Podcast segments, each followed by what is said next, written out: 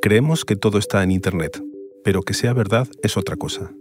Además de la información falsa, hay empresas que se dedican a hacer desaparecer información verdadera de la red. Hay un derecho al olvido legal, pero es que también hay compañías como la firma española Eliminalia que según una investigación del país y el Consorcio Internacional de Prensa Forbidden Stories, emplea noticias falsas, webs clonadas y bots para engañar a Google y limpiar la imagen de corruptos, narcos, delincuentes y abusadores de 54 países. Soy Íñigo Domínguez. Hoy, en el país, Eliminalia, cómo los delincuentes borran su rastro en Internet.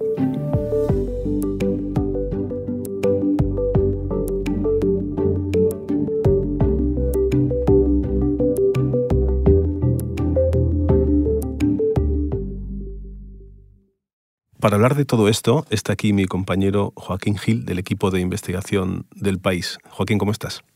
¿Qué tal, Íñigo? Encantado de estar aquí contigo. Joaquín, ¿cómo se pueden borrar los datos de una persona en Internet? Por ejemplo, si yo no quisiera que se pudieran encontrar artículos que alguien ha escrito en el país, eh, ¿podría hacerlo? Bueno, realmente borrar, borrar la información en Internet es muy difícil. Lo que se puede hacer es enterrar y es dificultar que sea más difícil encontrar eh, esa información en, la red, en Internet. Enterrar te refieres a que cuando uno va a buscar los resultados que salen, los 10 primeros, pues ahí no está. A lo mejor te tienes que ir al, al 90 o al 100, ¿no? Efectivamente, eso es. De alguna forma se trata de engañar al algoritmo del buscador para que posicione en unas peores, eh, bueno, en, unas peores páginas, en unas páginas más adelantadas, eh, pues la información que queremos ocultar, enterrar o difuminar. De todas maneras, sí existe el derecho al olvido, es decir, que, alguien tiene derecho a que se elimine de Internet información que, él considera que es lesiva o que es falsa, o sea, que, no se puede publicar cualquier cosa y que se quede ahí eternamente. Pero esto, ¿cómo está regulado? ¿En qué caso se puede pedir? Bueno, el derecho al olvido efectivamente eh, está regulado y permite eh, bueno, desindexar de los buscadores información que o bien incluye datos personales o bien está desactualizada o bien no es de interés público. ¿Cómo se hace? Bueno, pues el primer paso, el paso más sencillo sería enviar un requerimiento al, al buscador, todos los buscadores, al menos los más importantes, tienen esta posibilidad. Y si el buscador no nos hace caso, podríamos recurrir en el caso de España a la Agencia de Protección de Datos. Hay una sentencia del Tribunal Superior de Justicia de la Unión Europea de 2014 que eh, viene a decir que lo que hacen los buscadores cuando aprueban el derecho al olvido no es eliminar la información, sino evitar que podamos localizar esa información con nuestro nombre. Es decir, si alguien quisiera eh, difuminar una información en la red a nombre de Íñigo Domínguez, esa información eh, no desaparecería, pero al algoritmo se le daría la orden de que mm, no pudiéramos acceder a ella o que no aparecieran los mm, puestos de salida del buscador si la buscamos por el nombre de Íñigo Domínguez. Y esto, claro, es complejo. Hay empresas que se dedican a esto, que venden este servicio. Efectivamente, hay empresas como Eliminalia, eh, una firma española creada en Barcelona en 2013, que eh, se ha expandido eh, y que ofrece sus servicios de borrar la información y de desindexar la información en, en buscadores en 54 países. Claro, hay empresas que hacen este servicio legalmente y se mueven dentro de los cauces legales, pero lo que habéis descubierto vosotros es que hay empresas como esta que van mucho más allá. Efectivamente, porque lo que hace Liminalia es aprovechar vericuetos jurídicos y agujeros que existen para colarse y para intentar defender eh, a sus clientes con, tácticas que podríamos eh, definir claramente como eh, tácticas de desinformación. que consisten pues esencialmente en lavar la imagen de corruptos, de narcos, de blanqueadores. Si habíamos dicho antes que el derecho al olvido eh, impide eh, o puede impedir la, difusión de noticias eh, de personas que no tienen interés público, un político corrupto que ha sido condenado es una persona de interés público y por tanto no se debería de desindexar una información que le afecte. ¿Y cómo hacían para eliminar todos estos datos de Internet? Bueno, existían principalmente dos técnicas. La primera era crear eh, a través de una serie eh, de, webs falsas que simulaban nombres de medios de comunicación verdaderos. por ejemplo, Le Monde France, CNN Today, ¿eh? que se parecían mucho a, los nombres de, los medios de comunicación de verdad, pero que eran falsas y que controlaba Eliminalia a través de, una empresa en Estados Unidos y allí se publicaban informaciones bonancibles sobre los clientes. Estas webs lo que hacían una vez que se publicaban en el ciberespacio era engañar al algoritmo de Google que no sabía identificar entre la web buena y la web mala y así se conseguía enterrar las informaciones negativas. Cuando hablamos de enterrar es esencialmente pasar a las últimas posiciones de búsqueda, las que nadie ve en los buscadores. Y la otra técnica consistía en enviar requerimientos a los medios de comunicación eh, advirtiendo de que presuntamente pues, habían infringido pues, la ley de, propiedad intelectual y que por tanto esa noticia debían de desindexarla de los buscadores. En algunos casos utilizaban una técnica que es muy tramposa, que era crear en una web falsa eh, una noticia idéntica a la que ha publicado el medio de comunicación y atrasarle la fecha de publicación. Con lo cual decían, oiga, esta web eh, ya había publicado esta información que usted ha sacado, usted se la ha copiado y por tanto usted debe de desindexarla. Si tú eres un medio como El País, como El Mundo, como The Guardian, pues estos trucos de trilero te los conoces. Pero si eres eh, una web de dos estudiantes de periodismo que acaban de comenzar y que han denunciado un asunto de corrupción del concejal de su pueblo, pues le llega un requerimiento de un despacho de abogados de Londres y consigue eh, pues amedrantarlos y hacer que bajen esa noticia para no meterse en líos.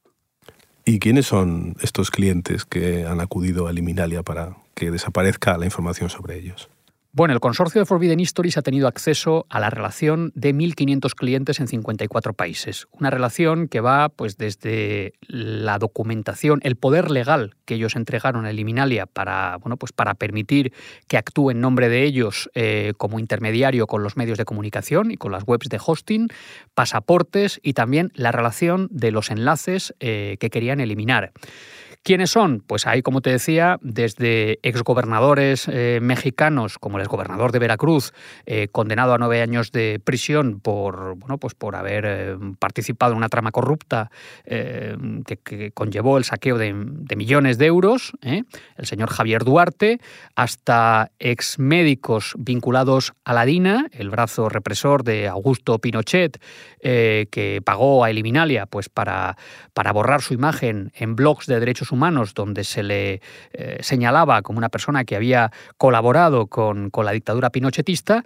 Y en el caso de España, pues tenemos a lo mejor de, cada casa, ¿no? Es decir, desde al empresario Adrián de la Joya, colaborador del, excomisario jubilado eh, José Manuel Villarejo, hasta José Mestre, el empresario catalán, amigo del rey emérito, que pagó a Liminalia 30.249 euros entre 2016 y 2020 por desindexar de Google más de 200 noticias publicadas en el país, en el mundo, en la vanguardia, en la razón y en el confidencial sobre su condena y también sobre su presencia en la lista Falciani y un robo que tuvo en su casa de Barcelona. Hay que decir que uno de los mayores clientes, eh, no en España, sino en Andorra, Andorra es un país independiente, pues fue, fueron los, los Cierco, los propietarios de la, de la banca privada de Andorra, que encargaron, después de la intervención del banco, a partir de marzo de 2015, pues la, la eliminación de, de, centenares, ¿no? me atrevería a decir, de enlaces sobre, sobre ellos que los dejaban en mal lugar. Pero también casos desconocidos, casos anónimos ¿eh? de personas eh, que en principio, mm, dado que pues, sus noticias tienen un interés público, aunque no sean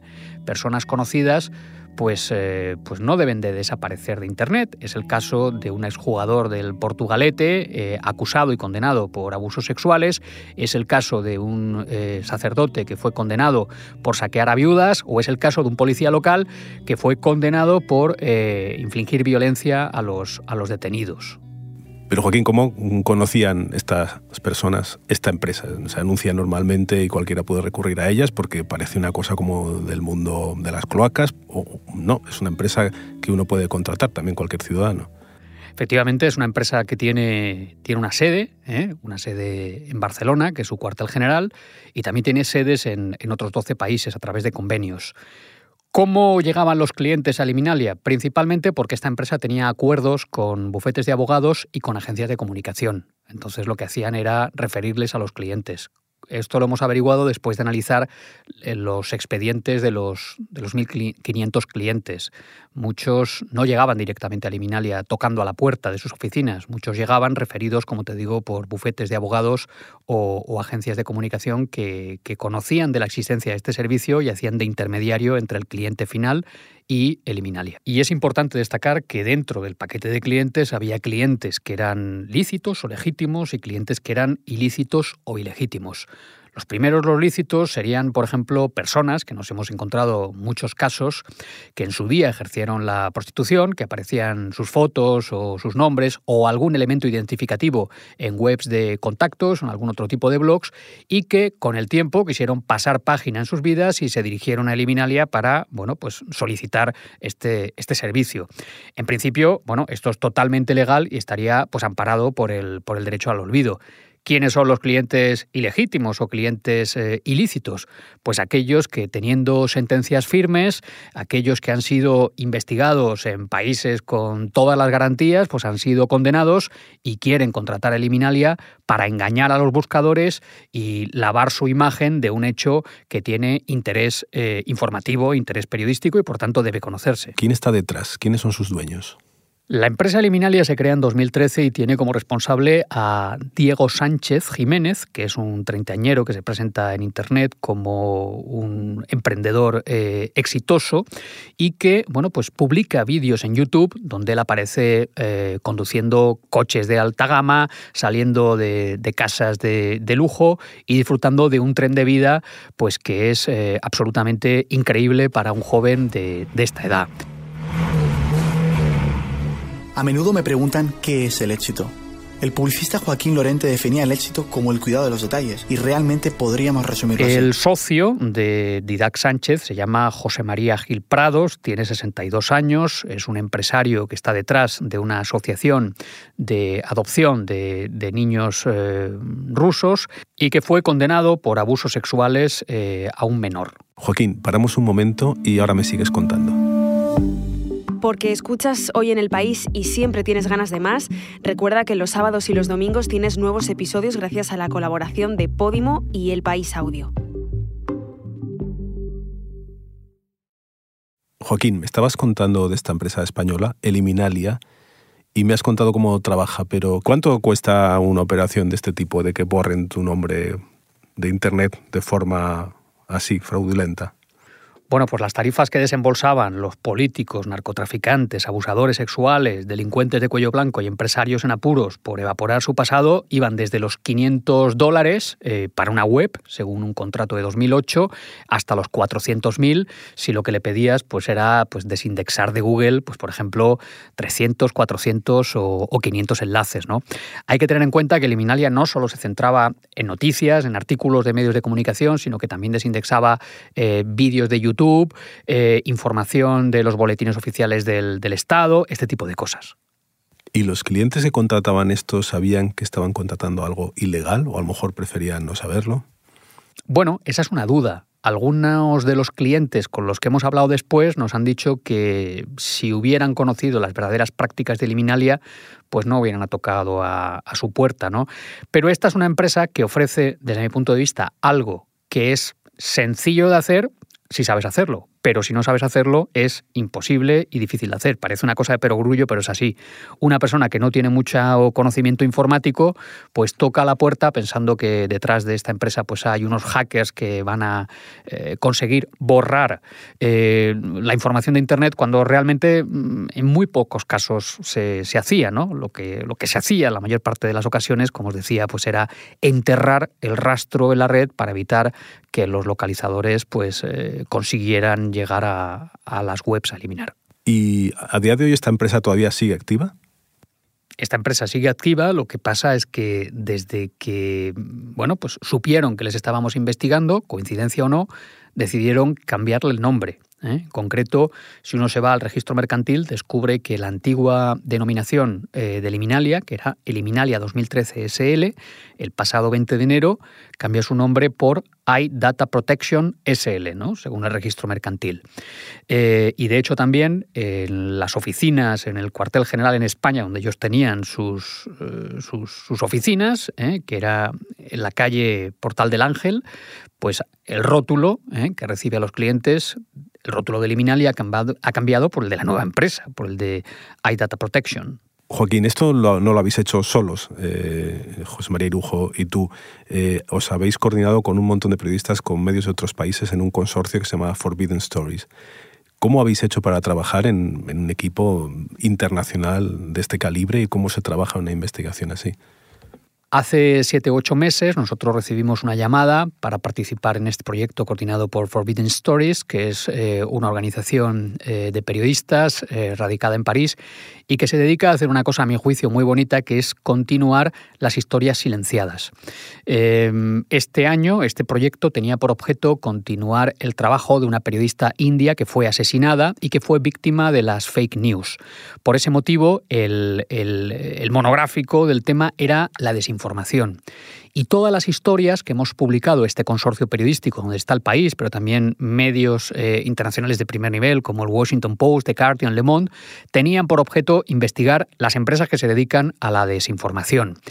En la primera tanda publicamos las andanzas de Tal Hanan, un empresario israelí que se dedica pues, a vender servicios de información para campañas presidenciales y que según él pues, ha participado en 33, 22 con éxito y que ha tenido contactos, con, contactos que hemos acreditado con eh, Cambridge Analytica, eh, la empresa de desinformación que presuntamente participó pues, en, la, en la campaña presidencial que ayudó a Donald Trump a llegar al, al poder.